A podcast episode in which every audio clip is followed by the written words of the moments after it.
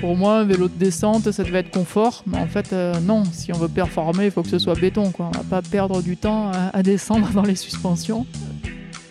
Et là, ça m'a remis un petit coup de gaz et euh, propulsé la tête première contre l'arbre. Et je pense que de vouloir euh, en faire euh, plus pour les femmes, dire euh, il faut les mettre plus en avant ou je vais pas dire que c'est dégradant, mais pour moi, je, ne suis pas une féministe, mais je suis pour l'égalité des sexes. C'est-à-dire que ben, si une femme elle veut quelque chose, ben, elle fait comme les hommes, elle va le chercher. Cécile Ravanel est une ancienne pilote professionnelle de VTT, aujourd'hui designer et coach pour des jeunes pilotes. Elle est certainement la pilote la plus éclectique et la plus titrée en VTT. Elle a été championne du monde junior en cross-country, elle est ensuite passée à l'enduro, discipline dans laquelle elle a obtenu 3 titres de championne du monde et 23 victoires en Coupe du Monde. Elle s'est ensuite essayée à la descente avec 2 top 10 et 2 podiums en Coupe du Monde. De son aveu, elle aurait pu aller bien plus loin sur cette lancée si une terrible chute n'avait pas mis fin à sa carrière. Cécile ne s'est pas arrêtée pour autant et vous allez voir qu'elle déploie toujours autant d'énergie à accompagner les athlètes qu'elle entraîne avec son mari Cédric que lorsqu'elle était en course. Dans cet épisode, Cécile me raconte son parcours, mais aussi comment elle est passée du cross-country à l'enduro avec un succès incroyable, comment elle s'est maintenue au plus haut niveau dans cette discipline, ses techniques pour rouler vite sur les spéciales, ses relations pas toujours simples avec les autres pilotes femmes, notamment en descente, le crash qui aurait bien pu lui coûter la vie, la suite de sa carrière après celui-ci, et bien plus encore. Cet épisode d'Enro Libre vous est proposé par l'agence Line, l'agence conseil spécialisée dans le cycle. Dans un marché du vélo de plus en plus technique et complexe, Line offre à ses clients une analyse claire basée sur 30 années d'expérience. Line accélère votre connaissance du marché, vous aide à dépasser la concurrence, vous accompagne dans la définition d'une stratégie performante pour atteindre plus rapidement vos objectifs. Pour cela, rendez-vous sur agenceline.fr. Vous pourrez y réserver un appel gratuit de 30 à 45 minutes pendant lequel on échangera sur vos objectifs et je vous présenterai un diagnostic de votre projet ou activité en vue de vous proposer un plan d'action personnalisé. Ça se passe sur a-g-e-n-c-e-l-i-n-e.fr. Et maintenant, mesdames et messieurs, place à mon invité du jour, Cécile Ravanel. Bon, Cécile, comment se profile cette saison 2024 Tête dans le guidon, hein, comme d'hab. Euh, c'est vrai que Autant quand tu es pilote, tu as ce qu'on appelle l'intersaison, c'est-à-dire que bah, tu vas commencer ta préparation hivernale tranquille, euh, fin novembre, décembre, et ça monte en pression, crescendo en pression jusqu'à septembre-octobre. Maintenant, c'est vrai que les saisons ont un peu euh, rallongé, donc on va dire octobre. Et après, il y a la coupure, euh, souvent d'un mois, un mois et demi. Mais quand tu es coach, en plus gestion d'équipe avec le team et Cédric, c'est vrai que bah, ça coupe jamais. Il y a la partie, euh, on va dire, euh, recherche de partenaires, les dossiers à faire, la partie euh, textile, tout ce qui est visuel, plus la partie entraînement, fait que bah, c'est tous les jours, tous les jours ça, ça travaille. Quoi. Plus la partie vie de famille. ouais, là il y a eu nouveau du coup l'année dernière. Et euh, bah, c'est vrai qu'avant, on me disait les journées sont longues, mais euh, maintenant, euh, ouais, les journées sont longues et les, nuits sont courtes. C'est que du bonheur. Génial. Bon, en tout cas, un grand merci de me recevoir ici. Donc, on est, on est dans ta salle d'entraînement. Oui, c'est ça. On La salle de torture. il y a quelques années de ça, on a racheté une maison pour faire un, un gîte, en fait, mais pas réellement un gîte, c'est euh, plus ce qu'on appellerait la maison des riders. On a reçu euh, plusieurs équipes euh, internationales et nous en profitons avec le, team. La semaine prochaine, on va commencer un stage où justement tous les pilotes viennent se retrouver en début de saison. Ils sont logés ici. On a le pump track et la salle de muscu. C'était très important pour moi pendant ma carrière d'avoir ma salle de muscu perso. Parce que c'est vrai que tous les exercices que je faisais ou que je donne à faire à mes athlètes sont adaptés à la pratique. Donc euh, là, vous le voyez pas, mais on a certaines machines qui sont équipées de, cintres et euh, certains exercices euh, qui, dans la logique, se feraient avec, on va dire, le coude contre le corps. Nous, on va le faire plus coude écarté, position guidon de vélo. Et ouais, j'en avais marre d'entendre dire c'est pas comme ça qu'on fait, il faut prendre la barre comme ça. Donc j'ai voulu créer ma salle de muscu pour m'entraîner, mais j'en ai jamais profité et c'est nos athlètes qui en profitent maintenant. Tu vas nous parler un petit peu plus tard de, ça, des athlètes, comment tu les entraînes euh, et de, de, voilà de de tout ce que tu fais euh, ici. Euh, mais avant ça, une petite note pour ceux qui nous écoutent et puis ceux qui nous regardent potentiellement. Euh, sachez que, comme d'habitude, cet épisode est enregistré en vidéo et qu'il sera disponible à partir de 18h le jour de sa sortie bah, sur YouTube, en plus bah, de toutes les plateformes d'écoute, donc Apple Podcast, Spotify, Deezer, etc. Donc voilà. Et en dernier truc là-dessus, avant de reprendre, euh, bah, n'hésitez pas à nous mettre un, petit commentaire, un petit avis, ça aide beaucoup à remonter dans les classements. Et puis euh, abonnez-vous et envoyez-nous des petits messages pour nous dire que vous nous aimez, euh, moi et Cécile évidemment, et les autres invités, et puis ça nous fait vachement de, bonheur. Bon, Cécile, il y a... T'as as un parcours qui est éclectique, on, peut dire t'es passé du cross-country à la descente, euh, euh, en passant par l'enduro, euh, et, à chaque fois en ayant des, beaux résultats. alors j'aimerais comprendre un peu comment on fait ce switch entre les trois disciplines. quel est ton parcours Et puis bah, après, je vais avoir plein d'autres questions. Mais avant de, d'en arriver là, j'aimerais que tu, me dises comment tu es arrivé dans le, vélo. C'est quoi ta première expérience Wow, tu remontes loin. Ah Sachant que je déteste parler du passé. Ah. Euh, dans le vélo, j'y suis arrivé à 14 ans. J'ai commencé par euh, la moto, parce que j'avais un grand frère qui faisait de la moto, donc je le suivais euh, sur les circuits très jeune, à partir de 3 ans et demi. Quand je tombais, j'arrivais pas à remonter la moto. Et euh, ensuite, euh, bah, c'est un peu, on va dire, pas un coup de chance, mais c'est vrai qu'il y avait un club euh, pas loin d'ici, la famille, mon cousin qui faisait du vélo, donc j'ai dit allez, je vais essayer. Et bah, j'ai accroché direct, c'était ce sentiment de liberté où bah, quand on fait de la moto, c'est vrai que c'est fun mais ça demande toujours une assistance. Je pouvais pas partir rouler toute seule. C'était beaucoup d'entretien, même en étant petite et euh, beaucoup de contraintes qu'en vélo, voilà, tu prends ton vélo, tu sors de chez toi et, euh, c'est bon, quoi. Et tu gênes personne, ça fait pas de bruit, t'as pas besoin de mettre euh, de le charger pour aller rouler. Et je crois que c'est ce sentiment de liberté qui m'a vraiment donné goût à ce sport. Et alors, pourquoi à ce moment-là, tu as choisi le cross-country? À ce moment-là, non, j'ai pas choisi à ce moment-là. C'était euh, minime. Euh, c'était l'époque des TRJV, TFJV. Donc, euh, ma première année, je crois, je vais pas dire quelle année c'était parce que déjà, je m'en souviens pas et en plus, ça fait trop loin. Certains étaient pas nés. Mais j'avais fait le TFJV et je crois que tu as eu Sabrina Jaunier il y a pas longtemps en interview. Ça sera demain. Voilà, demain. Donc, mm. elle te ressortira peut-être la même anecdote. Mm. Mais euh, j'avais gagné la descente et fait euh, deux au cross. Et Sabrina avait gagné le cross et fait deux à la descente. Donc, il y avait déjà. C'est après, en fait, que je me suis égaré sur le cross-country. Tu saurais dire pourquoi? Le rêve olympique. Le rêve olympique. Ouais. C'était le, cross-country à l'époque était dans sa grande euh, dans sa grande époque et c'était le, début de l'olympisme en VTT. C'était c'était t'avais des objectifs, tu t'étais dit euh, tiens, j'aimerais bien être champion olympique ou c'était juste parce que c'était la mode entre guillemets? Non, c'était euh, ouais, je rêvais de Paola Pezzo à l'époque. C'est vrai que c'était une athlète qui avait de la prestance et Peut-être parce que ça passait à la télé aussi. C'est, ça passait euh, beaucoup plus à la télé, euh, le cross à cette époque. Et euh, quand tu es gamin, ça tient à pas grand-chose, en fait. Hmm. Paola Pezzo, et tu avais d'autres idoles? Tu avais d'autres gens qui t'inspiraient? Il y avait Anne-Caroline Chausson. C'est, déjà, en fait, j'avais ces deux personnes et c'était cross et DH. Hmm. Et est-ce que tu as toujours été attiré par justement ce côté euh, un peu euh, vitesse, gravity, euh, technique Ouais, je crois que j'ai pris, j'ai été piqué, je pense, à l'adrénaline dans mon plus jeune âge avec la moto.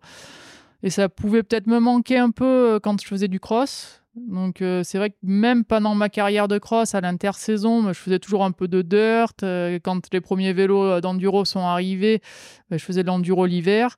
J'ai eu un vélo de route que très tard.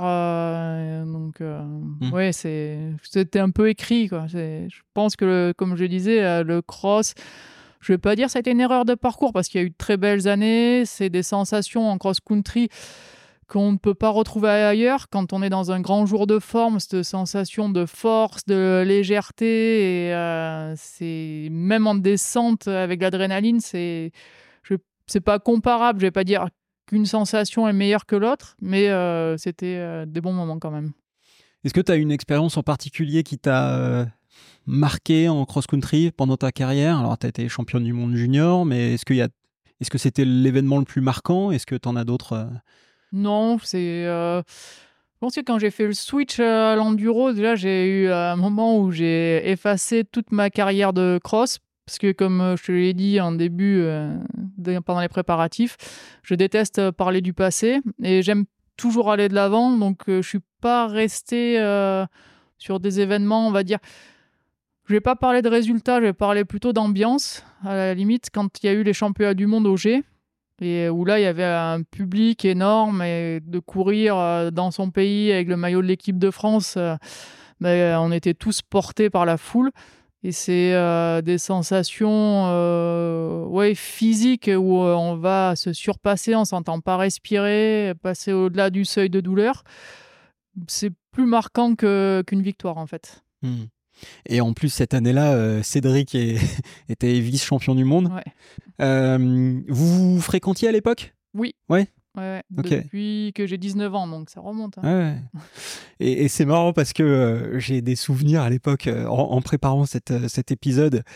moi, je vous ai toujours connu dans, dans, le monde du vélo et, et, et je me souviens que qu'à un moment, quand vous avez fait justement ce switch enduro, voire même peut-être un petit peu avant, on voyait que vous étiez attiré par euh, des pratiques euh, euh, un petit peu plus fun que le cross-country.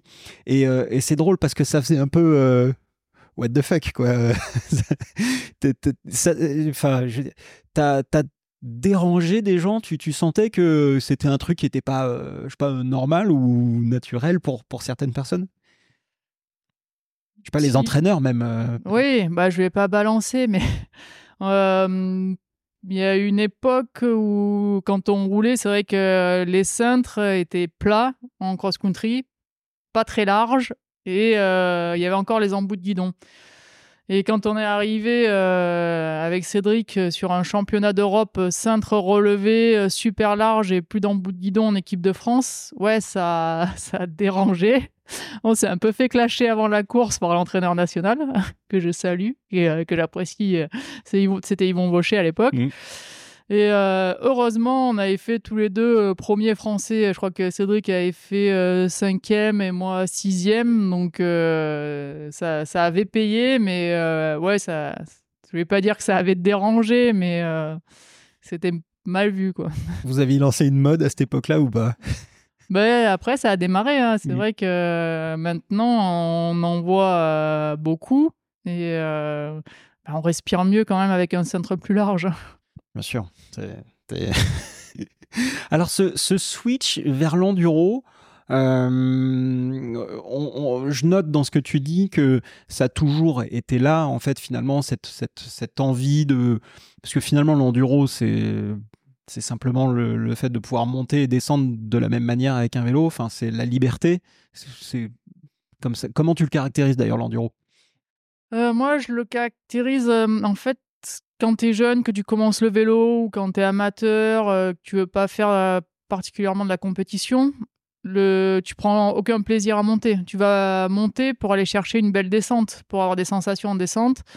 Et quand euh, nous sommes passés à l'enduro avec Cédric, c'est vrai que bah, c'est ce qu'on cherchait, c'était aller se faire plaisir en descente.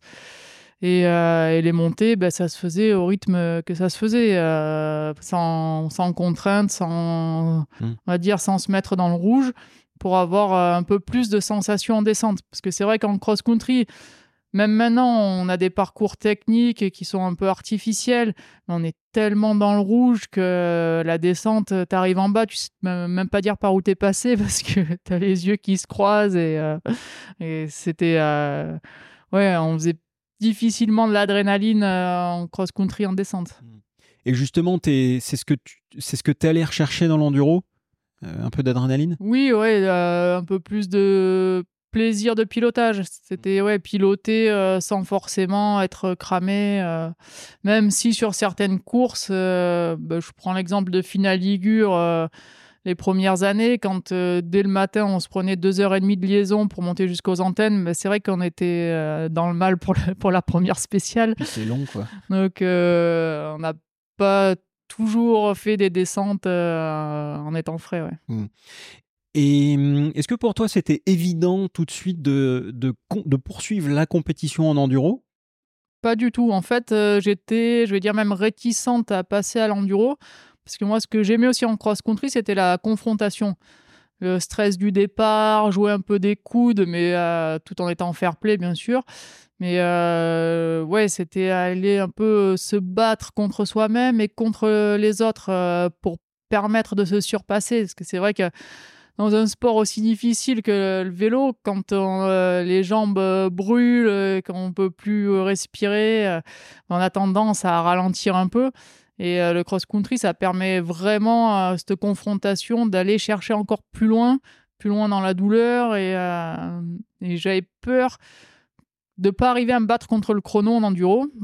Donc euh, à la base, euh, j'ai dit oui, bon, bah allez, on y va, euh, ça va faire un peu la fin de carrière, version vacances. Et puis au final, il y avait toujours cet esprit de compétition fait que, bah ouais, ok, tranquille, j'arrive à faire podium, maintenant j'aimerais bien les gagner. Mais alors, tu parles de confrontation dans l'enduro, mais je, dans l'enduro, format Enduro Series et Enduro World Series, effectivement, il n'y a pas de confrontation. Mais si t'en voulais, euh, tu pouvais aller faire les méga et les Mastart, quoi. T'en as fait un petit peu aussi? Ouais, j'ai fait la, la méga, du coup, de l'Alpe. Et euh, après, je déteste la neige. Hein. Euh, que ce soit en vélo ou à pied, dès que je touche la neige, je me casse la gueule. Donc. En même temps, difficile. En tant que varoise, euh, t'es pas très habitué. Quoi. Non, voilà, je préfère la mer. Alors, euh, première, euh, première course d'enduro, tu, tu, t'en souviens un peu? C'était quoi Mes débuts ont été difficiles parce qu'en fait, je faisais que me blesser la première année. Et je crois que j'ai pu commencer à m'établir. C'était juste avant la première World Series. Je voulais absolument faire une course. Donc, je suis monté à Métabier, mais ça a été un peu le carnage parce que justement, il neigeait au départ, il y avait le brouillard. Euh, je pense que je devais tomber dix fois par spécial mhm. tellement ça glissait. En tant que sudiste, c'était inroulable. Il y avait euh, Tracy Mosley euh, à l'époque qui courait et elle devait mettre une minute trente par spécial. Oui, elle a Donc, pu s'habituer. Ouais, ouais, ça a été assez difficile. Ça m'a pas mis en confiance euh, pour euh, la première euh, World Series. Mais après, ça m'a pas découragé non plus. Hein. Mmh.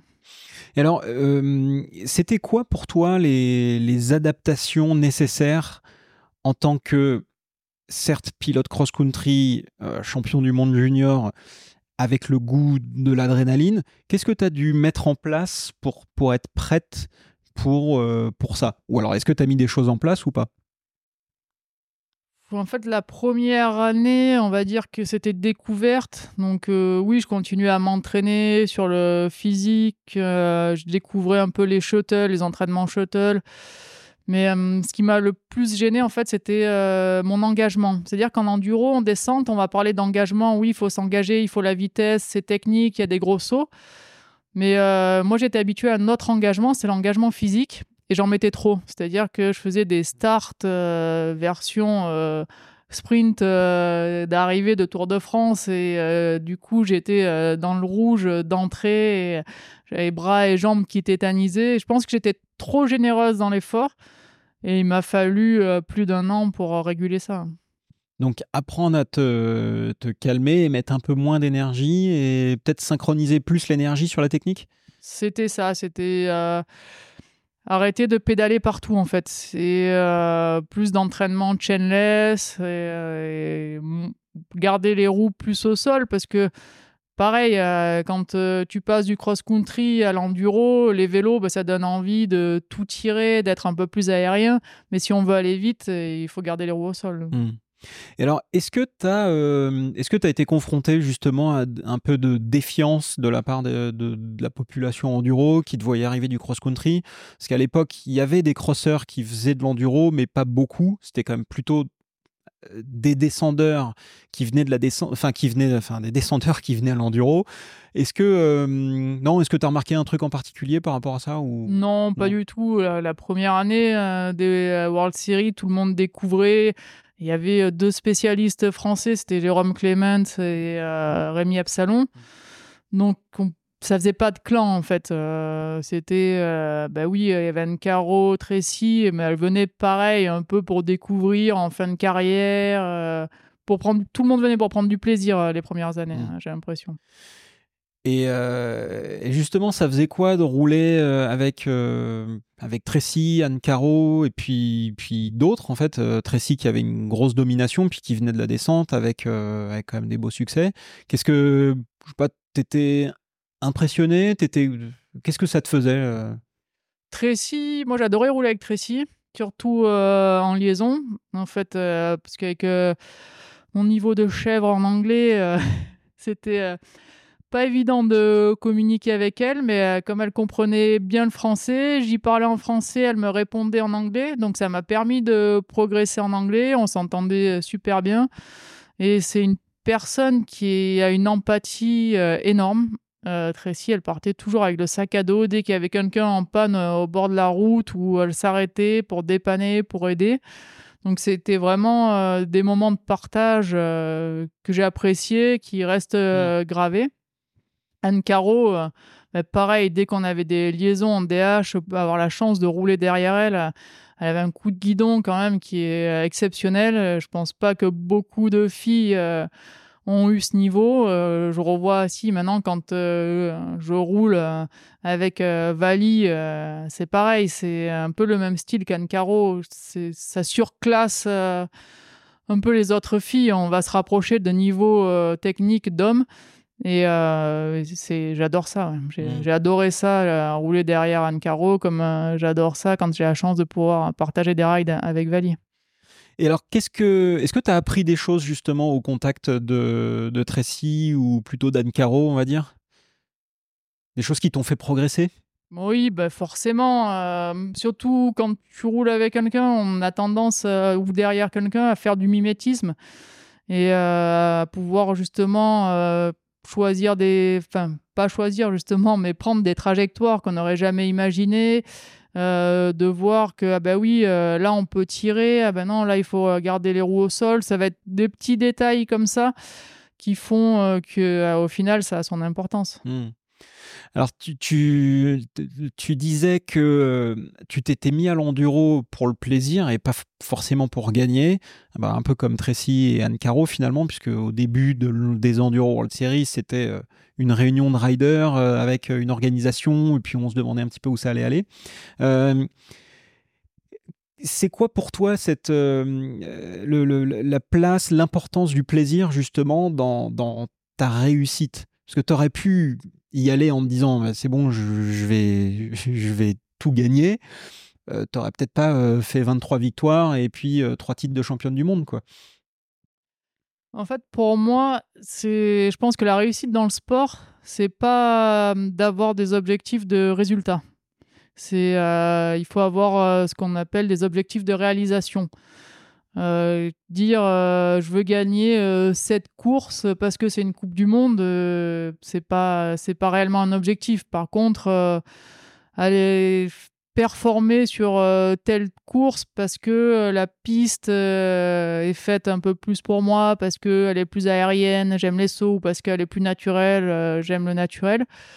C'est plutôt un critère de réussite. Et euh, moi, en fait, mon fil conducteur en enduro, c'était de vouloir toujours aller plus vite. Mais euh, en fait, je m'en foutais euh, d'avoir le chrono, de voir le résultat. C'était pour moi être le plus propre possible, aller le plus vite possible. Et j'ai déjà eu des sensations à l'entraînement meilleures qu'en course. C'était sur une piste à San Romolo où, euh, arrivé en bas, je me suis dit, ben là, voilà, j'ai fait le run parfait, je pourrais jamais aller plus vite sur cette piste. Et c'est des sensations, en fait, qui t'emmènent, je pense, à performer. C'est ce qu'on appelle l'état de flow?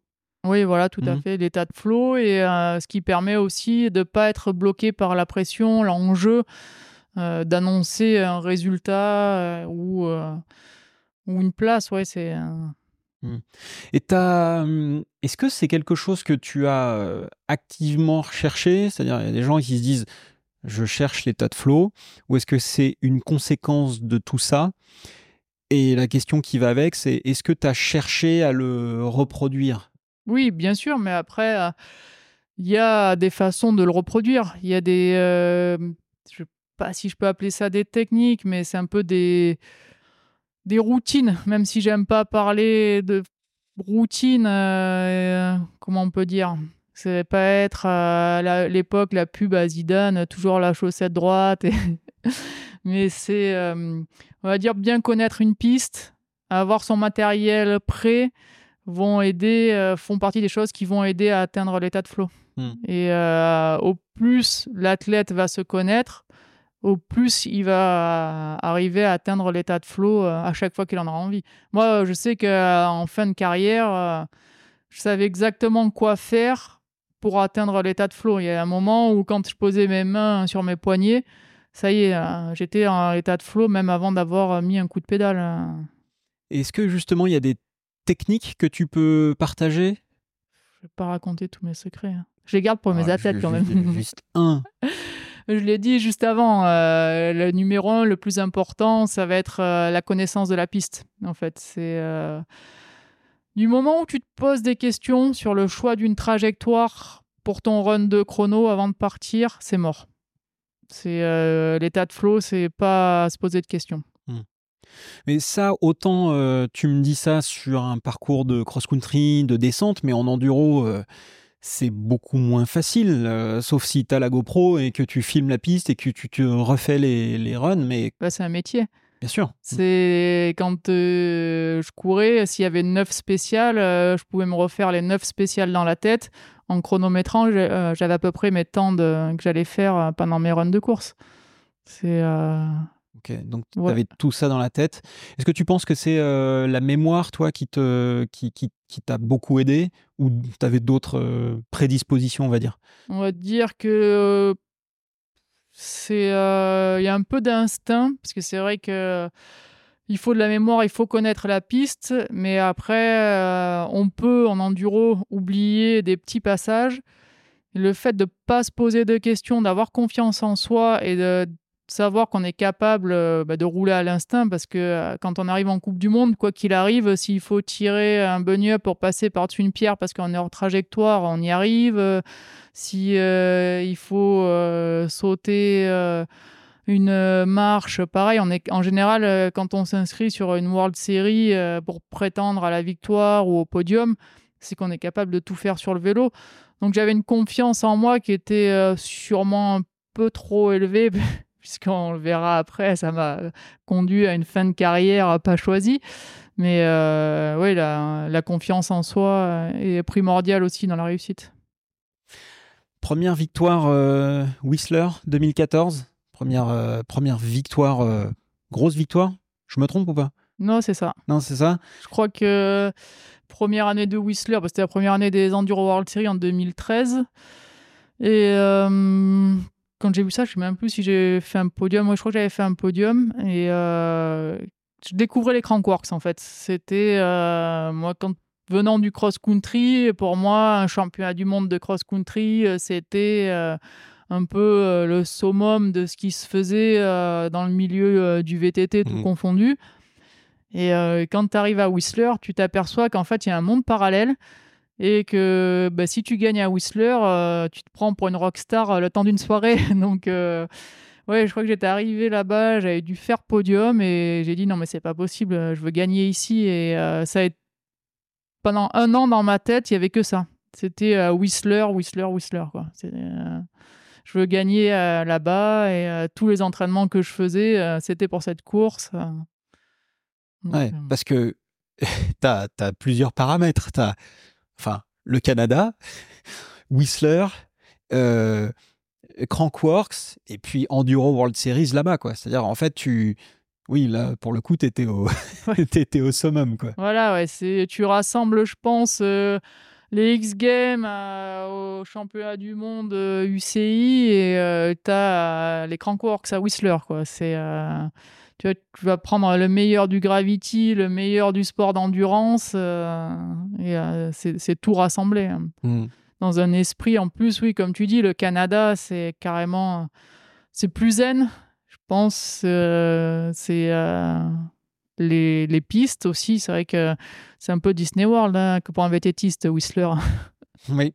Ouais, c'est bah, si vous y êtes pas allé, hein, euh, regardez Whistler et puis regardez aussi tout ce qui se passe au, nord de Vancouver. C'est absolument, c'est un gruyère absolument incroyable. Squamish, North et tout ça. Bon bref, j'adore aussi. 2016, tu as, quasi tout gagné euh, il t'en manquait une, je crois, et tu as gagné le général. Ouais. 2017, euh, tout pareil. Et 2018, tu fais la, tu fais la razzia complète. Que, comment tu, comment as fait ça?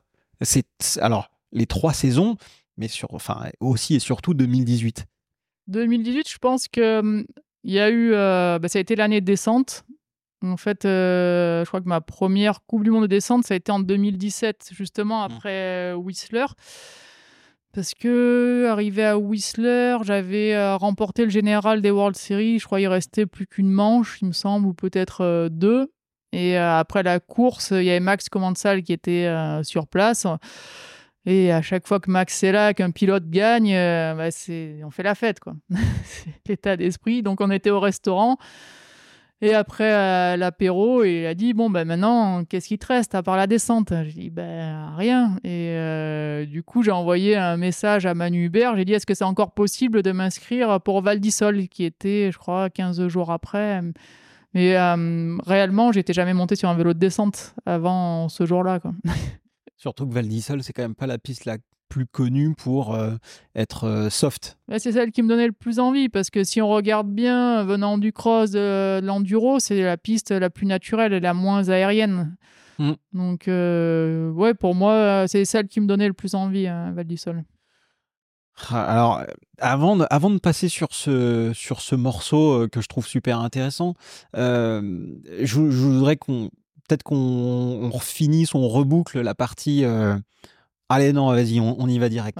Comment t'es arrivé à Val d'Isol alors? Parce que tu t'es jamais monté sur un vélo de descente. T'as un vélo euh, stock, globalement, euh, quasi stock. Je crois que j'ai reçu toutes les pièces pour le monter. On l'a fini le lundi de Val d'Isol. Donc, sachant que t'étais, pardon, mais sachant que tu revenais de Whistler en plus. Ouais, c'est ça. Donc le jet lag et tout. Ouais. Du coup, voilà, Cédric a fini de monter le vélo peut-être euh, milieu, fin d'après-midi. On est parti rouler à Mandelieu, qui est pas très loin d'ici. Je pense que la première descente, euh, j'ai dû me mettre par terre parce que voilà, la fatigue euh, de, du retour du Canada, le vélo qui allait trop vite pour moi et Le vélo qui va trop vite. voilà. Le terrain euh, super sec, euh, ça devait être euh, fin août. ici, c'est assez enroulable. Et j'ai dit, bon, bah, c'est pas grave, maintenant je suis engagé. le lendemain matin, on devait décoller à 6 h du mat pour la Val d'Isol, et ben on y va, quoi. Et, et c'est vrai que ça a été un peu difficile parce que j'ai réglé les suspensions trop souples. Pour moi, un vélo de descente, ça devait être confort. Mais en fait, euh, non. Si on veut performer, il faut que ce soit béton. Quoi. On va pas perdre du temps à, descendre dans les suspensions. Et euh, mais ça a été, ça a été une belle découverte. Euh, on va dire, c'était un week-end, une semaine découverte. Alors, euh, j'ai vu, j'ai lu que donc tu étais pendant le week-end sur le stand SRAM parce que euh, bon, Myriam jouait le, général et que du coup les mécanos du team, enfin du stand SRAM, t'avais tout refait ton vélo en termes de suspension. Oui. Tu peux, tu peux parler un peu des réglages? Qu'est-ce qu'ils ont fait sur ton vélo justement? Qu'est-ce qu'ils ont fait? Ben, À l'époque, je me suis même pas posé la question de savoir ce qu'ils avaient fait. Hein. C'est, euh, je me rappelle qu'ils m'avaient mis des disques avec des capteurs pour euh, voir la force, euh, voilà, parce que ben, les autres pilotes jouaient justement, ils déplacent sur au général et ils voulaient pas tester pendant ce week-end-là, donc ils m'avaient demandé, j'avais dit ben oui, pas de problème. Et ensuite, c'était Matt Galéan qui s'était occupé de, de, mes suspensions et pareil, j'étais incapable de lui faire de, des retours euh, constructifs. Donc euh, euh, voilà, j'ai fait confiance et, c'est après coup, je me suis dit non, mais ça va pas, quoi, ça plongeait trop et il va falloir bosser là-dessus. Je te dis ça parce que j'ai passé deux heures hier avec Jack Rohr, qui m'a expliqué l'importance de la télémétrie, enfin de tout le travail qu'il faisait avec Loïc. Donc forcément, moi, quand je, quand je, je, réfléchis à ton histoire et comment tu es arrivé sur cette étape de Coupe du Monde, même si tu n'avais pas énormément d'enjeux, bien sûr, mais euh, je ne peux que me dire, waouh, enfin, t'es arrivé euh, la fleur au fusil, quoi. Ouais, ouais. Bah après, j'étais frustré. Je crois que j'avais fait 11e ou un truc comme mmh. ça. Et du coup, ouais, beaucoup de frustration mais en même temps beaucoup de, plaisir. Voilà, c'est euh, j'ai été piqué à l'adrénaline euh, d'entrée. Et, à partir de là, euh, j'ai demandé du support à commande salle directement à Max, qui pendant l'hiver pour préparer à la saison d'après. m'a donné la chance de pouvoir travailler avec un ingénieur et un mécano des bureaux. Donc ça, c'était... Ça, c'était début 2018. Début 2018, ok. C'est en 2017 que j'ai fait Val d'Isol et début 2018 où je me suis penché un peu plus, oui, sur les réglages de suspension, sur... on a, après, j'allais jouer ouais, sur la hauteur de boîtier de pédalier, sur, je me suis vraiment penché sur tout ce qui était possible de faire en termes de réglage sur le vélo. Et euh, c'était, c'était plaisant. C'était plaisant de découvrir en fait une nouvelle discipline et euh, de, de, nouvelles choses, d'apprendre. Mmh. Ouais. Et justement, alors, est-ce qu'il y a des trucs qui t'ont perturbé, marqué positivement ou moins? Euh, tu, découvres ce, truc où peut-être tu regardais Anne Caro à l'époque, tu disais waouh, c'est, un monde génial. Enfin, je sais pas, en étant un petit peu dedans, Qu'est-ce que tu en as pensé? Là, alors c'est soit je fais la langue de bois, soit je balance. non. Est-ce que tu es du genre à faire de la langue de bois Pas trop, non. Il y a eu des bonnes surprises. Il y a eu la rencontre avec Valentina Hall. Quand je suis arrivé, du coup, pour la première manche de Coupe du Monde, c'était à Lozinch, en Croatie. Et euh, là, pareil, euh, j'allais toujours sous le stand SRAM pour euh, la mécanique. On n'était pas team UCI à l'époque DH, on n'était que team Enduro. Et je me rappelle, c'était John Dawson, du coup, qui gère tout ce qui est sponsoring chez SRAM RockShox, qui m'a dit Ouais, j'ai une petite junior qui arrive, là, elle débarque en Coupe du Monde, elle connaît personne, elle comprend rien. Est-ce que tu peux l'accompagner aux inscriptions et au ROCO euh, oui, pas de problème. Euh, on partageait le même euh, stand, donc on se retrouve pour les inscriptions, on discute un peu. Euh, je lui donne rendez-vous le lendemain matin pour prendre la même navette pour monter au départ. Et elle me dit Est-ce que tu peux m'ouvrir les sauts Je dis Oui, bah, pas de souci. Je dis Par contre, moi, j'aime bien sauter tout au premier run. Bah, et après, au moins, c'est fait, on s'amuse. Donc euh, j'y vais et euh, c'est quoi? C'est quelques heures après, on avait le même photographe, Sven Martin, qui m'envoie les photos. Et en fait, les sauts, je sais pas si vous voyez un peu comment c'était fait à Lozinch. Euh, à l'époque, c'était au bord de mer. Mmh. Et on va dire départ, grande ligne droite où ils avaient fait des pseudo virages pour couper un peu la vitesse, plein vent avec des doubles, du coup, oui, plein vent en haut réception dans des restants euh, en pierre où ils avaient mis ah ça de terre par-dessus. Le remblai. Euh, voilà, mmh. donc euh, c'était vraiment tendu pour sauter. Donc, bah premier run, je saute, mais c'était droit, quoi. De toute façon, arrivant du cross et de la DH, j'allais pas mettre du style sur les sauts.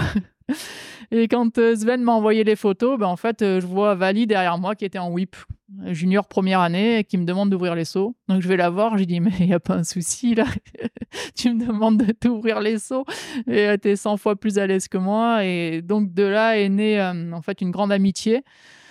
Avec euh, Vali, on est parti, bah, toutes les Coupes du Monde que j'ai fait, on ne s'est plus quitté. Et après, donc ça, c'est les bonnes surprises. Et euh, la moins bonne, on va dire, c'est. Mais je m'y attendais en fait, parce que hum, j'avais côtoyé un peu ce monde de la descente quand je faisais du cross-country en équipe de France sur les Coupes du Monde où on partageait les mêmes courses. Et c'est vrai qu'à une époque, la descente, c'était pas comme maintenant. L'état d'esprit, c'était un peu plus euh, on va cacher nos lignes, on, roule chacun de notre côté. Et euh, moi, j'arrivais là-bas en mode touriste, donc euh, trop contente. Tu fais de l'adrénaline après tes premiers runs de Rocco. Bah ouais, tu as envie de partager, de rigoler, de parler avec tout le monde. Et je me rappelle de Rachel Atherton qui vient me voir et qui me dit ben, n'essaye même pas de checker avec moi avant le départ ou de me dire bonjour, on se parle pas tant que la course n'est pas finie. Donc euh, j'ai dit euh, ah ouais, tendu ouais. Mais voilà, c'était, euh, on va dire que c'était avant la course parce que après même pour la qualif, elle a attendu dans la raquette d'arrivée. Elle est venue me féliciter. À, l'arrivée, pareil euh, pour le podium. Mais c'est vrai que ça, ça, fait bizarre, quoi. Hmm. Ouais. Et alors que hum, à l'époque, tu avais des, avais des prétentions, tu, tu, tu, tu t'étais fixé un objectif ou? Cette année-là, pas trop. Non, non, c'était. Euh, je voulais euh, gagner en vitesse parce hmm. que voilà, c'est le nerf de la guerre, comme j'expliquais, pour pour avoir des résultats. Donc euh, j'avais un mécano qu'on a toujours dans le team, Cédric Martin, qui était euh, qui est vraiment pointu sur tout ce qui est réglage, suspension. Donc euh, on avait fait du bon boulot ensemble, bah oui, sur tous les week-ends de course, même en dehors sur les entraînements. C'était une année d'apprentissage pour gagner en vitesse. Mais par contre, après, c'est devenu un objectif, ouais. Ouais. Euh, c'est devenu un objectif, je sais pas, tu avais des trucs que tu voulais faire enfin En fait, euh, c'est devenu un objectif euh, après les championnats du monde qu'il y a eu à Lenza Ride en 2018. Il faudrait re-regarder les temps inter, mais je crois que jusqu'à mi-course, j'étais dans le vert, je ne me rappelle plus combien je suis parti, mais ça a dû me mettre jusqu'à mi-course, peut-être deuxième ou troisième, jusqu'à temps que je crève. Et euh, sachant que j'étais plus rapide euh, sur le bas de la, piste, parce qu'il y avait un saut euh, que je sautais et pas toutes les filles sautaient, même celles qui ont fini sur le podium. Donc, ouais, là, ça a été énormément de frustration et c'est devenu même une obsession. C'était non, mais là, il n'y a pas moyen. Je veux gagner une Coupe du Monde, quoi. Je veux être championne du monde de descente, mais à faire des shuttles trois fois par semaine. ça a été un budget entraînement on va dire, de novembre 2018 euh, euh, à février 2019, euh, c'était des vélo, vélo, vélo, vélo. Et, alors, qu'est-ce qui qu'est-ce qui t'a arrêté là-dedans? Un, arbre. un arbre, merde. non, on a, je répète souvent à mes athlètes, le plus est l'ennemi du bien. Et, et c'est une réalité. C'est vrai que j'en voulais trop et euh, le fait euh, de pas.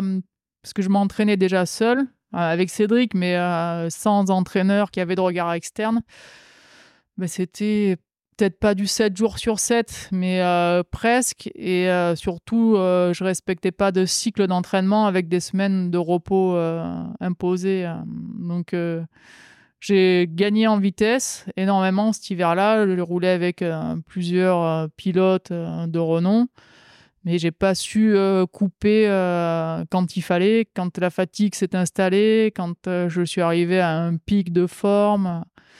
Et du coup, il y a une blessure qui fait que voilà.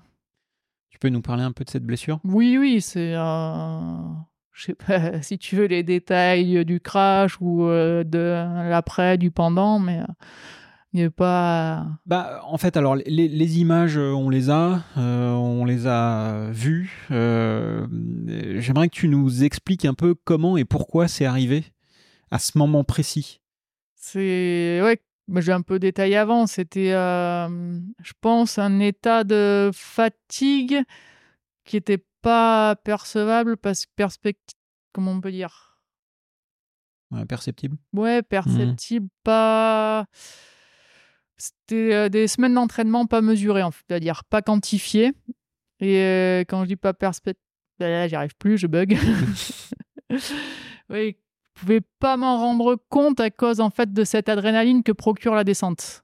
C'est-à-dire que d'un côté, j'étais fatigué parce que ça faisait des semaines que je coupais pas, que je m'entraînais. Mais de l'autre côté, j'avais euh, tellement l'envie de performer et euh, je roulais tellement en descente que je faisais de l'adrénaline, donc je me sentais pas fatigué pour autant. Et euh, du coup, c'est vouloir plus. J'arrivais pas à me satisfaire de la vitesse que j'avais, alors que les pilotes avec qui je roulais à l'époque, il y avait Gaëtan Vigé, il y avait il y a Pef qui était avec euh, moi ce jour-là et qui me disait non mais ah, tu, vas vite quoi, tu as la vitesse, euh, c'est bon. Mais pour moi, c'était jamais assez en fait. Hmm. Et alors ce, ce moment, enfin cet arbre, concrètement, qu'est-ce qui s'est passé? Le... Euh, en fait, c'était un virage gauche, on va dire semi-relevé, mais naturellement et euh, qu'il fallait bien ouvrir. Et quand euh, je l'ai ouvert, j'ai la roue arrière qui est un peu glissée. En fait, si elle avait continué à glisser, j'aurais tapé euh, soit le vélo, soit la jambe dans l'arbre, mais à un moment où ça a raccroché, et là, ça m'a remis un petit coup de gaz et propulsé la tête première contre l'arbre. Donc c'était, je vais pas dire inévitable parce que c'est toujours, toujours évitable, mais. Mmh. Et alors, mmh. c'est, ce qui est bizarre, c'est que cet arbre, il n'était pas si gros que ça, en fait. C'est, c'est une sorte de buisson. C'est un mimosa, ouais, quand même. Après, je suis allé le voir, il devait être euh, comme ça, quoi. Ouais. Ouais, non, mais tu serais ouais, forcément avec des scies, euh, tu serais passé à droite, à gauche, machin. Euh, bon, ouais, ouais, autre chose. Vrai mais... que l'attrage était à gauche, à droite, je serais parti, comme tu le dis, dans les buissons. Et, ça aurait été des égratignures, mmh. mais ouais, il y avait un arbre au milieu. Donc là, tu as tapé le, le dessus. Ouais, j'ai le casque euh, là encore. Hein, oh tu veux voir. Ouais, ouais ça. on va pas parler des, des mauvais souvenirs non plus. Non, trop, non mais... après, je me sens tellement chanceuse euh, ben, d'être là, d'être sur mes jambes et de pouvoir en parler que. Ah, il y en a qui sont moins chanceux que moi, donc euh, non, j'ai pas de problème hein, d'en parler. Et si ça peut éviter à certains athlètes plus jeunes de faire la même erreur que moi et d'être capable de se reposer ou de savoir couper euh, quand on se sent en forme, parce que c'est là où c'est le plus dur. Mais euh, voilà, mmh. si ça peut servir, euh, c'est que du plus.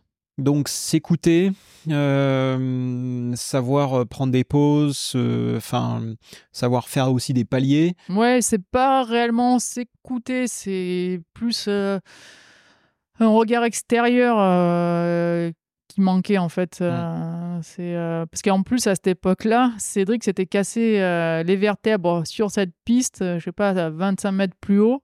Donc il n'était pas avec moi et, pour voir, parce que c'est vrai que quand on roulait ensemble, ah oui, il avait l'œil expert aussi de l'entraîneur et il pouvait me dire là il faut qu'on coupe là c'est bon, tu es en forme. C'est euh, pour moi sa parole euh, comptait plus que les paroles euh, de tous les autres riders qui me disaient ça. Je me disais, il dit ça pour me faire plaisir ou mais ouais, avoir une personne, en général, c'est l'entraîneur, quand il dit, ouais, voilà, là maintenant il faut couper, bah, il faut couper, quoi. Hmm. Il n'y a pas à discuter. Hein. Et alors justement, quand tu vois les, les, pilotes aujourd'hui, euh, comme, euh, comme Amaury, comme Myriam et comme d'autres, qui, euh, qui ont des crashs en, course et qui parlent justement de la difficulté d'arrêter et de la nécessité potentiellement d'avoir quelqu'un de l'extérieur, potentiellement un commissaire UCI ou, un médecin, qui disent stop. Qu'est-ce que tu penses de ça? Mais Je pense que oui, parce que si on reprend mon cas ce jour-là, pense que PEF euh, m'a sauvé la vie ou au moins m'a sauvé euh, ma mobilité, ma motricité parce que euh, ben, quand on a un crash comme ça en plein run, là, je reparle souvent de l'adrénaline, mais c'est vrai que ça inhibe beaucoup de choses, la mmh. douleur, c'est en particulier. Et Bon, j'avais la chance et la malchance de connaître euh, les symptômes euh, justement des vertèbres cassées, puisque Cédric s'était cassé juste avant moi. Et euh, j'avais pas mal en fait. J'ai tapé, j'ai cassé le casque. Pourtant, j'ai un casque Bell, c'est réputé pour faire partie des casques les plus solides du marché. Et pourtant, aucune douleur. J'ai eu un hématome cérébral et quatre vertèbres cassées. Mais euh, j'aurais pu remonter sur le vélo et repartir si j'avais pas perdu la sensibilité dans le bras gauche, en fait. Et malgré euh, cette connaissance des sensations, au bout d'un moment, euh, on avait, les garçons avaient appelé les secours, qui sont arrivés très rapidement. Ils ont dû arriver avec l'hélicoptère euh, 15 minutes après, donc c'est très rapide. Et ben, quand tu es là, c'est long. Quand tu es par terre euh, et que tu sais Mhm. que tu dois pas bouger, c'est long. Il y a un moment où je leur ai dit euh, non, ben là, euh, là, je repars, c'est bon, j'en ai marre d'attendre, je commence à avoir froid, euh, je rentre à pied. Et c'est euh, PF qui m'avait dit non, mais tu bouges pas. Et, euh, Mhm. Donc, euh, oui, je peux comprendre, et c'était qu'un entraînement. J'avais envie de, de rentrer à pied, alors je peux comprendre un, un Amaury euh, Pierron qui est en pleine euh, reconnaissance de Coupe du Monde. C'est la première manche de Coupe du Monde de l'année. Euh, qui, n'est pas coupé, ouais, qu'il est continué. euh, Mais après, euh, quelle personne il aurait écouté? Si un commissaire lui avait dit tu repars pas, t'es blessé, est-ce qu'il aurait écouté? Est-ce qu'il aurait écouté son staff? Tu vois, c'est là où. C'est ce qu'on, d'ailleurs, ce qu'on, ce que Thibaut Ruffin dit dans le dans le docu, c'est qu'ils auraient pu essayer de dire quelque chose, mais ouais, difficile. C'est pas, pas Mm. un junior, c'est euh, Amaury Pierron, c'est la première manche de Coupe du Monde. euh, tout le monde a les crocs. Et si on regarde bien, ça arrive souvent les blessures pour les pilotes pro en descente proches ou très proches de la première manche de Coupe du Monde ou pendant les recos de la première manche de Coupe du Monde parce que on n'a pas de point de repère Mm. et, euh, et, enfin les pilotes n'ont pas de point de repère et ils en veulent toujours plus. Il y a ce petit manque de confiance qui permet de s'entraîner toujours plus et de, de faire les choses bien qui peut euh, conduire justement euh, au crash quoi. Ouais. Et alors toi, euh, quand tu, je sais pas, rétrospectivement, quand tu regardes ton crash, et hum, est-ce que le crash de Cédric finalement t'a aidé à avoir les symptômes et à savoir un petit peu ce qui t'était arrivé ou? Oui, oui, bah, Ouais. carrément. hein, c'est Mm. C'est ça, parce que pour l'avoir accompagné à l'hôpital, attend- lui, il a eu moins de chance que moi. L'hélicoptère n'était pas disponible. On a dû attendre l'ambulance qui a mis beaucoup plus de temps. Et il savait aussi ouais, qu'il avait les vertèbres cassées parce qu'il lui, il pouvait plus respirer. Il n'aurait pas pu repartir. Mais euh, il a galéré un peu plus que moi parce que voilà, c'est l'ambulance qui est venue le chercher dans les chemins. Et, euh, Mm. et c'était un peu plus compliqué, ouais. Et toi, euh, à part ce que tu nous as déjà dit sur, voilà, sur le, le, ressenti, etc., euh, justement, s'arrêter, est-ce que est-ce qu'il y a d'autres choses, d'autres enseignements que tu as tirés de cette expérience? Je sais pas, des grands enseignements, comme on dit parfois, mais euh, je sais pas, des, des choses où tu te dis, bah ouais, là, tu vois, sur la vie, finalement, euh, je me prends moins le chou ou, ou autre chose? Oui, ça c'est sûr que Ouais, on prend un peu plus de recul, mais euh, après, euh, je sais que quand euh, j'ai pas attendu de plus avoir le corset pour remonter sur un vélo, c'est euh, quand c'est une passion, quand je suis remonté sur le vélo, j'avais pas le physique, je tenais pas le guidon parce que j'avais j'ai mis deux ans à récupérer la sensibilité à, à la main gauche, mais euh, j'ai cette envie de rouler vite, elle est toujours là. Et, euh, Le sourire. Ouais, si j'avais eu 10 ans de moins, c'est sûr, j'aurais repris ma carrière, même après une blessure comme ça. Pour ceux qui n'ont que l'audio, je vous invite à aller voir ce moment. Notez-le, le sourire de Cécile euh, qui, qui nous dit qu'elle aurait bien continué. Et justement, enfin, euh, tu nous disais tout à l'heure que as arrêté, euh, ça a arrêté ta carrière euh, enfin, euh, par, par force, on va dire. Je sais pas, tu avais trois titres de championne du monde d'enduro à ce moment-là. Tu, te serais vu continuer longtemps encore ou? Non, j'avais pas, j'avais pas de date limite de péremption, je crois. non, c'était peut-être qu'une victoire en Coupe du Monde euh, ou un podium en championnat du monde de descente aurait fait que, euh, ouais, me dire, euh, allez, euh, c'est bon, j'arrête. Mais j'ai jamais prévu d'annoncer une fin de carrière, de faire un jubilé. Je suis passionné de vélo et euh, surtout de VTT, que ce soit all mountain, enduro, euh, descente. Et euh, je sais que toute ma vie, je roulerai. Et, que ce soit en compétition ou pas en compétition, j'aurais pas eu besoin de, oui, d'annoncer ma fin de carrière en arrêtant la compétition, quoi qu'il arrive. Hmm. Donc, je le faisais pour moi la descente, comme je l'ai dit au début, c'était une nouveauté. La, chance d'apprendre encore de mon sport, parce que mon sport, c'est le VTT.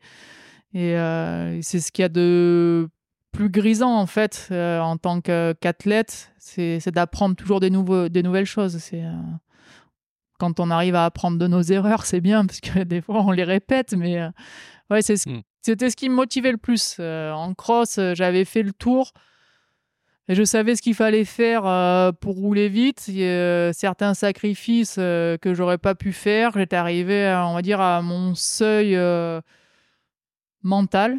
C'était peut-être pas physique, c'était mental. Et oui, il y avait des choses que j'avais pas mis en place, mais parce que mentalement, j'aurais pas pu les mettre en place, trop contraignant. En enduro, j'apprenais toujours un peu, euh, mais euh, ça manquait peut-être un peu de défi à la fin. Hmm.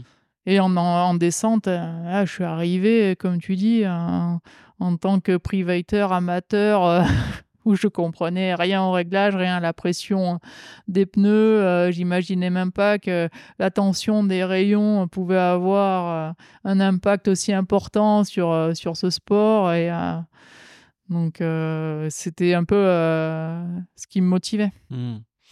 Alors, je sais que tu n'es pas, euh, pas du genre à avoir des regrets, mais est-ce qu'il y a des choses que tu aurais quand même aimé faire? Alors, tu nous as parlé de podium, victoire en, championnat du monde, mais en, en, descente, en enduro, bon, trois titres championne du monde, ouais. Qu'est-ce que tu aurais pu faire? Non, non, après y a des courses euh, mythiques qui se font euh, comme à Donneville. La Donneville, j'ai faite. Ah ouais? Non, j'ai pas faite parce que je me suis blessé avant. j'ai fait que les rocos. Mais euh, non, je crois que j'ai pas de regrets. Pas à ce niveau-là. je pense que l'éventail était assez large dans les disciplines et dans les courses. Et si on passe, euh, parce que là, en face de moi, j'ai quand même la porte avec euh, toutes les plaques euh, women. j'ai envie de parler un peu des, femmes dans le vélo. qui, est quand même un sport très très très masculin enfin je veux dire même dans l'industrie du vélo et je, je, vois beaucoup moi et d'ailleurs même dans mes podcasts j'ai quand même beaucoup plus de mecs que de, que de femmes est-ce que tu as, as, le sentiment que les femmes sont sous-représentées euh, est-ce que tu penses qu'il y a un déséquilibre à ce niveau-là? Moi, je pense que les femmes vont prendre le pouvoir. Hein. Bien sûr. non, c'est vrai que euh, c'est un autre sujet. Euh, on va pas l'aborder ici, on n'a plus trop de temps.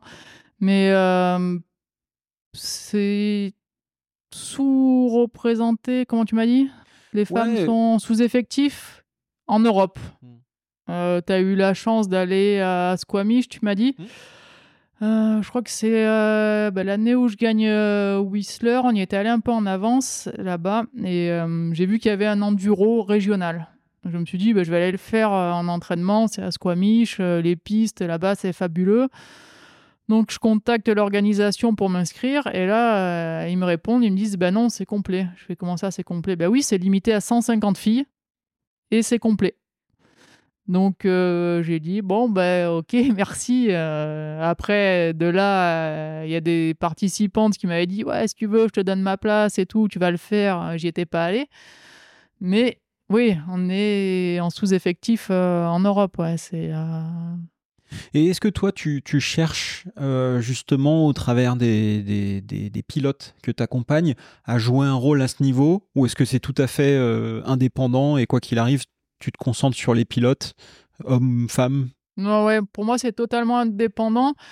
Et je pense que de vouloir euh, en faire euh, plus pour les femmes, dire il faut les mettre plus en avant ou je je vais pas dire que c'est dégradant, mais pour moi, je ne suis pas une féministe, mais je suis pour l'égalité des sexes. C'est-à-dire que ben, si une femme, elle veut quelque chose, ben, elle fait comme les hommes, elle va le chercher. Et, voilà, hein, c'est maintenant, on a la chance dans notre sport de pouvoir être pro, pas seulement grâce aux résultats, mais grâce à, l'image.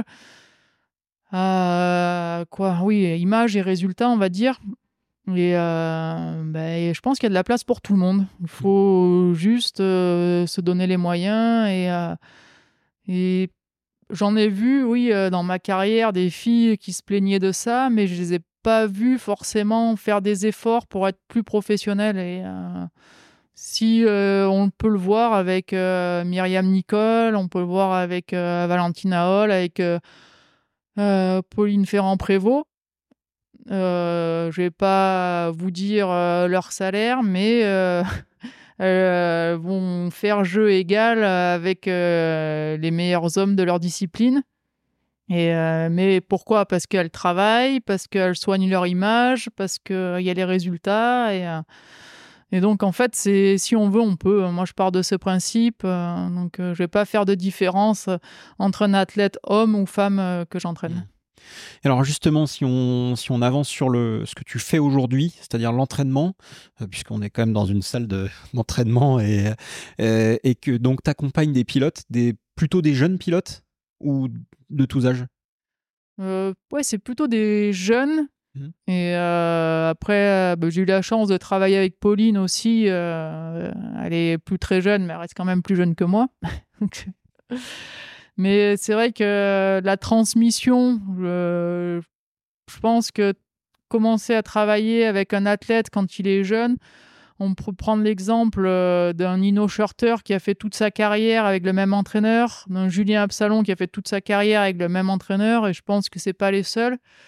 Ben, ça me permet de faire euh, un, un peu plus précis, plus personnalisé euh, avec l'athlète, d'apprendre à les connaître euh, jeunes et euh, de faire du meilleur travail. forcément, on va pas reprendre un athlète qui a des habitudes avec son entraîneur, qui a des choses qui ont marché avec, qui vont peut-être être un peu plus réticents à essayer de nouvelles techniques d'entraînement. Là, c'est, je vais pas dire que je les formate, mais mais un peu quand même. Et alors justement, c'est est-ce que tu as une, technique, une méthode, une philosophie pour, euh, pour accompagner tes, pilotes? C'est euh, en fait en entraînement, il y a plusieurs euh, méthodes de travail, de quantification des charges, de on va dire ouais, de façon de fonctionner. Et quand euh, j'avais présenté euh, mon mémoire d'entraînement, on est sur la même méthode avec Cédric. On a créé notre méthode où nous, on va prendre en compte la charge mentale. Parce qu'en fait, c'est euh, ce qui a été le plus difficile pour nous dans notre carrière de cross-country. C'est, comme je te l'ai dit, on a arrêté parce que voilà, on était arrivé au max de notre charge mentale.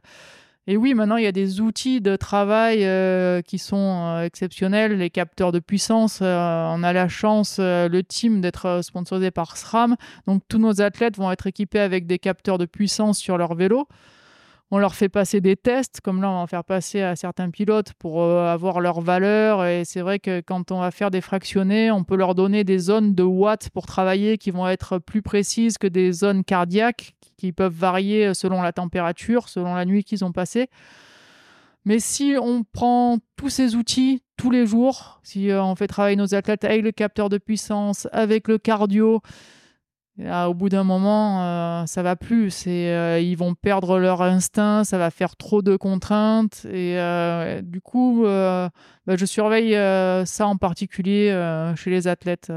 C'est-à-dire qu'on a, quand ils me font les comptes rendus de leurs entraînements, je leur demande toujours des chiffres sur la difficulté qu'ils ont ressentie le jour de l'entraînement, physique, mental, leur humeur et leurs sensations, qui me chiffrent ça et ça me permet d'avoir un suivi un peu euh, de leur état de fraîcheur euh, mentale et physique. En plus euh, de, sur certaines séances importantes, faire le relevé de, de puissance. Et alors, en plus de, la partie entraînement physique, tu travailles sur d'autres aspects? Est-ce que, par exemple, le mental? Est-ce que, j'en sais rien, la communication aussi? C'est des choses sur lesquelles tu accompagnes tes pilotes? Oui, ben, en descente particulièrement, parce que pas l'année dernière, mais euh, les autres années, je vais faire les track walks avec eux, même euh, avec euh, Vali qui est pas dans l'équipe, mais avec qui je travaille. C'est, ça nous arrive après les qualifs de remonter pour refaire un track walk. S'il y a un passage qui la gêne, on en discute et on trouve des solutions. Pour moi, le mental, c'est 80% de la performance. Tu peux être le plus fort ce jour-là. Mais s'il y a quelque chose qui te bloque, euh, la peur ou le manque de confiance en toi euh, pour du cross-country, tu perds tous tes moyens, tu perds ce qu'on appelle dans le jargon tout ton jus avant la course. Ben, ça sert à rien hein, d'avoir euh, mis des watts pendant des semaines ou des poids sur ta barre de muscu si t'as pas la tête à aller, on va dire, à la guerre ou à la confrontation. Hmm. Ok. techniquement parlant aussi, tu travailles avec eux? Euh, oui, plus euh, en vidéo. Mmh. C'est-à-dire que je vais être au bord de la piste, faire des vidéos. Euh, jusqu'à il y a deux ans, ça m'arrivait de faire pas mal de séances quand même, même avec Vali. Mais ouais, maintenant, bah, ça roule vite. Hein. Mmh. ça roule très très vite. Donc, j'ai plus grand chose à leur apporter sur le vélo. Mais au bord de la piste, oui, on va travailler avec la vidéo. Hmm. Et alors, est-ce que tu travailles avec euh, uniquement, alors tu nous as parlé de Vali, euh, tu travailles avec, je sais pas, tu peux nous dire les, athlètes à qui tu travailles aujourd'hui? Il y a les athlètes du team. Hmm? Donc on va retrouver euh, Lisa. Comment ça les Voilà, comment ça les On va retrouver Lisa Bowman qui vient d'être championne du monde de, du Al Salom Snowbike. J'y étais. Ouais. Et elle a dénommé Gigi hmm. pour les intimes. Euh, il y a Eris Van Leven, la jeune néo-zélandaise. Championne du monde. Voilà, championne du monde l'année dernière. En 2023, ouais. Ouais. Euh, chez les filles dans le team, on a fait le tour. Après, ben, Antoine euh, Vidal qu'on ne présente plus. Jack Percy qui est arrivé l'année dernière pour sa première année élite et qui a montré de très belles choses avec une 19e place en Coupe du Monde. Il avait fait une 12e place, c'était aux qualifications DG. Euh, après, il y a Léo Abella, c'est Cédric qui s'en occupe plus parce que depuis qu'il est très jeune, c'est lui qui le suivait, donc il a continué à l'accompagner. Après, euh, bah, chez les très très jeunes, euh, j'ai Ava Chaumet-Lagrange, qui est ma stagiaire là eh en ce moment, à nous faire un peu les coulisses d'aujourd'hui. Très bien et euh, qui a été championne d'Europe de descente l'année dernière en minime et qui a remporté euh, une manche de Coupe de France de cross-country. Donc là, on part sur un profil euh, que vous connaissez. Tiens, c'est marrant, l'histoire se répète. voilà. depuis peu, je travaille avec Jessica Blewitt, la néo-zélandaise, mmh. qui a participé à la Hardline l'année dernière. Ça a été une des premières à ouvrir les gros sauts. Euh, j'en oublie ou j'en oublie pas. Ça, c'est pour les top pilotes, euh, on va dire. J'ai euh, travaillé bah, jusqu'à l'année dernière, jusqu'à temps que je puisse rouler avec Pauline, mmh. Ferrand Prévost, sur toute la partie muscu et technique. Donc voilà, on va reprendre ou on va reprendre un peu avec Cédric là avant les jeux. Donc, ouais, ça. Je vais pas dire que ça part un peu dans tous les sens, mais ça fait le tour du monde, ouais. Euh, parce que j'ai gardé la meilleure pour la fin. Donc il y a Valentina Hall. Ta chouchou, hein. Ouais. c'est une histoire. Euh, voilà, on peut retrouver son son maillot. Son je sais pas si tu as filmé euh, le petit mot qu'elle a marqué. Alors non, mais mais je vous le mettrai dans les stories Insta et je vous prendrai les photos comme ça, vous verrez tout ça. Ouais, c'est la famille Vali. Hmm. Ouais. Et moi, on a une relation qui est, euh, qui est particulière et euh, elle communique pas beaucoup. Moi, euh, en tant qu'athlète, je n'étais pas non plus une grande communicante. Et bah, une anecdote, hein, quand elle a gagné son, c'est pas, son premier titre, ouais, son premier titre en élite, c'est au G. avant la course, euh, je suis allé la voir sous la tente et tout. Ça allait pas trop. Elle était euh, couchée par terre sous la moquette, euh, sous son stand. Ben, je me suis couché par terre à côté d'elle. On est resté peut-être un quart d'heure comme ça. On n'a pas discuté, rien. Et, après, elle dit Allez, maintenant, tu y vas. Et, voilà, on n'a pas besoin. En fait, on a un stade où on n'a pas besoin de, de trop parler. quoi. C'est c'est marrant, c'est une relation euh, que j'apprécie et je pense qu'elle apprécie aussi. Donc euh, même si avec chaque athlète il y a quelque chose, hein, c'est pas que avec Vali, mais euh, c'est un peu la première avec qui j'ai eu des titres en tant qu'entraîneur. Et ça doit faire plaisir. Oui, bah oui, c'est sûr. et, et, alors pour, pour la suite, pour 2024, on, te souhaite quoi? Combien de titres? Parce que là, potentiellement, il peut y en avoir deux, là. Enfin, deux en descente, euh, déjà. En descente, euh, bah, Vali. Je mettrais bien Lisa sur le podium. Eris euh, pour le deuxième titre. Ava pour le titre de championne d'Europe cadette. Parce que pour les mm. jeunes, il y a titre de championne d'Europe. Euh, Antoine, euh, bah, ce serait bien qu'il fasse un vrai podium un peu euh, en élite. là. L'objectif est un peu plus tard pour Antoine. On s'est fixé en 2027 pour les championnats du monde. Donc, non, ouais. Ça, ça, va être dur de faire aussi bien que ces dernières années, mais on part toujours pour mieux. On part pour progresser. Voilà. Euh, euh, j'ai quelques, quelques rapides questions avant de, avant de boucler, qui sont des questions qui ont été posées par des gens sur Insta. Tu sais, j'ai fait une petite story en disant bah, si vous avez des questions à poser à, Cécile, euh, quelles questions est-ce que vous lui poseriez? La première, c'est une question de Julien qui dit est-ce que tu prends autant de plaisir à entraîner les jeunes qu'à rouler?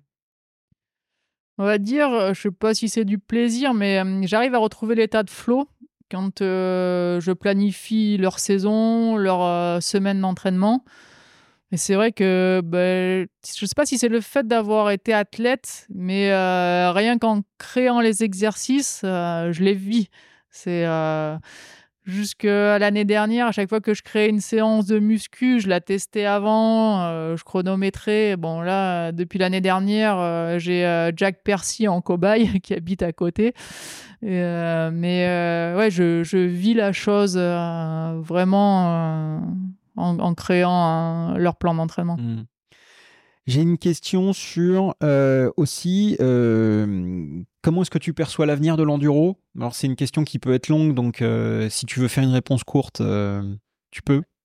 pour l'instant, compliqué, je dirais compliqué de par la volonté des organisateurs qui sont maintenant euh, ben, euh, ceux qui ont repris euh, la Coupe du Monde de descente et de cross-country. Donc ça fait quand même un boulot qui est énorme et compliqué en termes de visibilité. C'est-à-dire que ben, c'est pas facile à filmer. C'est un très beau sport, c'est vraiment euh, à pratiquer. Euh, bah, c'est génial quand on est passionné de vélo. On part la journée, on partage pendant les liaisons avec euh, les concurrents et, et après, ben voilà, il n'y a pas cette confrontation qu'on a en cross-country. On fait notre truc. Il n'y a pas un peu ce qu'on retrouve en descente à se regarder pendant les rocos mmh. ou passe un tel. c'est un peu moins stratégique, c'est un peu plus à l'instinct mais compliqué à, médiatiser. Le XC chez Commensal, est-ce que tu y participes? Eh, On avait bien lancé euh, la chose euh, il y a deux ans. Mmh. J'ai toujours le, proto d'ailleurs euh, de cross et je me régale à rouler avec. Et pour ma part, ben, j'ai mis en stand-by l'année dernière et on, va voir ce qui est possible de faire cette année.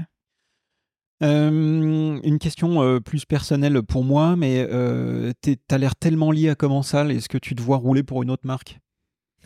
J'espère pas. non, c'est vrai que je marche beaucoup à l'affectif et bah, avec Max, voilà, c'est c'est une personne qui est entière. On a partagé d'excellents moments et j'espère qu'on en partagera encore. Mmh. Donc, euh, pour répondre à une dernière question qu'on avait posée, tu te vois pas créer ta propre marque? De vélo? Non. ok. Pas du tout. Euh, et la toute, toute, toute dernière question. Euh, si tu devais entendre quelqu'un dans un prochain épisode d'En roue libre, tu peux dire une ou plusieurs personnes euh, en même temps ou pas. Quelqu'un qui t'inspire, quelqu'un que tu aimerais bien entendre euh, parce que tu te dis que son parcours est intéressant et qu'il faudrait, je sais pas, le mettre en lumière. Ou... Ah ouais, celle-là de question, j'aurais dû la préparer peut-être. Mm, mais en même temps, je t'avais pas posé la question, donc je peux pas t'en vouloir. Non, c'est pas évident à dire euh, comme ça parce que bah là, là euh, non, je pourrais pas t'en dire. Pour être honnête, c'est pas grave. C'est pas grave, on s'en fout. Tu me diras après. Ouais. si t'as un nom qui te revient, de toute façon, euh, l'idée c'est aussi un peu pour boucler l'épisode, mais aussi pour avoir des noms. Des noms, j'en ai plein. Ouais. Mais, mais c'est toujours bien d'avoir des, tu vois, pas que des noms, mais aussi des pourquoi. C'est-à-dire, tu vois, on parle, on a parlé de Pauline, on a parlé de Vali qui parle français. c'est qu'est-ce qu'il peut y avoir d'intéressant chez des personnes comme ça à aller chercher? Oui, c'est sûr que Pauline, elle a, énormément de choses à dire, mais je sais que dans une année olympique, ça va être compliqué de l'avoir, pour pas dire impossible. Je suis patient. Ouais, Vali, il va falloir que tu sois fort en négociation pour la faire parler en anglais. Mmh. En français, pardon. mais, peut parler en anglais euh, aussi. Ouais, hein. peut parler en anglais. Après, euh, ouais. Là, aujourd'hui, euh, j'aimerais bien entendre plus, on va dire, de la jeune génération. Mmh. Aller chercher dans un junior première année. on voit, ben là, bon, ça reste commensal, mais par exemple, les frères Alran qui arrivent dans un team international qui est comparable à ce qu'on pourrait retrouver en F1 euh, avec mmh. euh, les commentaires de Mekov, avoir un retour euh, ouais, de leur expérience et dans quel état d'esprit ils arrivent et quelle vision ils ont de la compétition qui va mmh. être peut-être à des années-lumière de la mienne. Mais c'est intéressant parce que quand je vois déjà, j'ai parlé de l'ambiance de la DH quand je suis arrivé, moi, avec ben, des anciennes, en fait, comme Rachel. Mmh. Mais quand on peut voir euh, les garçons avec euh, Amaury, Loïc, Loris, euh, cette amitié qu'ils ont, et ce que est en train de créer Vali chez les filles, qui était un peu mon objectif en arrivant en descente, de faire changer cet état d'esprit pour qu'il y ait une bonne ambiance comme ça. Mmh. Et moi, j'ai ouais, j'ai envie de, de, connaître un peu ce qu'ont les jeunes dans la tête maintenant pour savoir, parce qu'en fait, c'est eux l'avenir et pour savoir comment notre sport va évoluer dans quelle direction ils, vont l'emmener en fait parce que c'est c'est un peu les patrons de demain et on sait que c'est les leaders en fait qui font l'état d'esprit. Hmm. si euh, tu as un champion du monde euh, qui a un mauvais état d'esprit et qui est, champion du monde pendant plusieurs années ça va changer l'état d'esprit de la discipline. Donc euh, ouais ça peut ça peut être sympa de, de voir ce que les leaders de demain ont dans la tête. Ok eh ben, écoute, merci beaucoup pour ça. Merci, euh, merci infiniment pour ton temps, pour, euh, pour m'avoir reçu ici et, euh, et, merci pour, pour tout ce que tu nous as dit, raconté. Bah, pour vous qui nous écoutez, si ça vous a plu, bah, vous nous le dites. vous nous envoyez un petit message. D'ailleurs, où est-ce qu'on te suit? Où est-ce qu'on t'envoie un message Des petits mots d'amour? C'est un peu plus sur Insta. J'ai lâché Facebook, même si ça tourne toujours. Hmm? Et donc voilà, c'est, euh, je dois toujours être à Ravanel MTB. Euh, donc, euh, On mettra les liens dans la description de l'épisode. Le lien vers le team Comment ça les ors. ton, tes programmes d'entraînement sont ouverts à, d'autres pilotes? Là, je suis full. L'année dernière, j'ai énormément travaillé sur le développement d'une application. C'est mmh. Training. Euh, justement pour euh, avoir un meilleur suivi où euh, ça permet de garder vraiment toutes les données des pilotes et de suivre, comme j'expliquais, leur état de, de fatigue. Mais ouais, pour, pour cette année, je peux pas prendre plus de pilotes. C'est bouquet, ok. Bon, tu nous donneras toutes les, toutes les infos, les liens pour retrouver ça et comme ça, ceux qui s'y intéressent pourront, pourront suivre. bah écoute, je pense qu'on est bon.